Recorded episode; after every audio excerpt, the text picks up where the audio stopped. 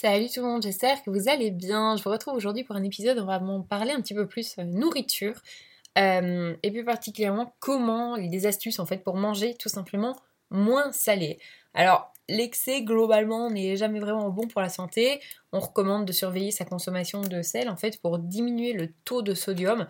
L'idée est bonne, mais quand on sait que le but du sel est de rehausser le goût des aliments, bah, comment fait-on pour euh, que tout ne soit pas fade?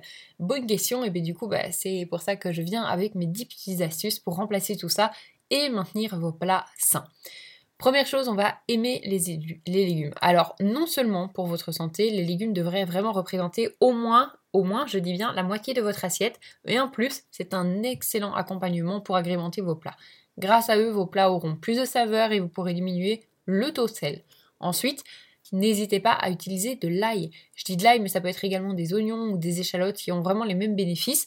Les trois aliments bah, relèvent automatiquement vos plats et ils ne manqueront plus de saveur. Troisième astuce, cuire à la vapeur. On a tendance à croire que la cuisson vapeur rend fade les aliments. Eh bien, c'est pas vraiment vrai. Du moins, les aliments sont moins fades cuits à la vapeur ou encore en papillote qu'à l'eau. Quatrième chose, essayez l'acidité. L'avantage de l'acidité, c'est que les capteurs se trouvent sur la langue, tout comme le ressenti du salé, et le cerveau ressent simplement quelque chose et oublie finalement le manque de sel, tout simplement. Donc n'hésitez pas à mettre des aliments acides dans votre plat ou dans vos plats comme par exemple des Granny Smith, donc les pommes vertes bien acides, du citron ou encore euh, du vinaigre.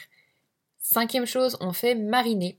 Laissez vos aliments, que ce soit la viande, le poisson ou même les légumes, mariner. Ça peut être des marinades faites maison ou simplement des épices, des herbes, du jus, peu importe. Les aliments prendront bien le goût et vous oublierez le sel. Sixième chose, on remplace par des épices. Alors certaines cuisines comme la cuisine indienne, la cuisine marocaine par exemple, utilisent énormément les épices. A contrario de notre cuisine euh, standard à nous, on a tendance à simplement utiliser le sel et poivre pour agrémenter nos plats. Il est temps vraiment d'utiliser des assaisonnements et de les faire varier. D'autant que beaucoup sont excellents pour la santé et apportent en plus énormément à notre organisme. Et puis surtout, ils ne coûtent pas trop cher, il y en a des tonnes, bref, parfait pour varier sans cesse. Septième astuce, faire des mélanges sucré-salé. Alors je sais pas pour vous, mais personnellement je trouve ce mélange tout simplement incroyable. Vous mettrez beaucoup moins de sel et c'est plein de saveurs assurément. Personnellement, lorsque je fais une sauce euh, curry par exemple, je rajoute des morceaux de pommes granny ou encore je fais des sauces à base de mélange sauce soja et euh, miel. Qui sait, peut-être que ça vous donnera des idées. Alors, huitième astuce, rendez vos plats croquants. Le fait de donner du croquant va vous faire littéralement oublier le sel. Donc n'hésitez pas à en rajouter. Ça peut être des graines, des fruits à coque, peu importe, faites preuve d'originalité. Neuvième astuce, utilisez des herbes. Les herbes sont également de bons substituts en sel, donc n'hésitez pas à ajouter des herbes fraîches juste avant de servir votre plat. Sinon, vous pouvez également utiliser des herbes séchées à implémenter dans la cuisson pour que vos aliments s'imprègnent bien du goût.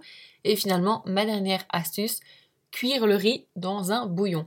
Alors plutôt que simplement mettre euh, votre riz, si vous faites du riz hein, bien sûr, vous faites des pâtes, ça s'applique pas, c'est pas la même chose. Donc plutôt que simplement mettre euh, le riz dans de l'eau bouillante, essayez le bouillon. L'idéal c'est vraiment d'utiliser de vrais morceaux de légumes, autrement bah, un cube fera l'affaire. Ça donnera énormément de saveur à tous vos aliments.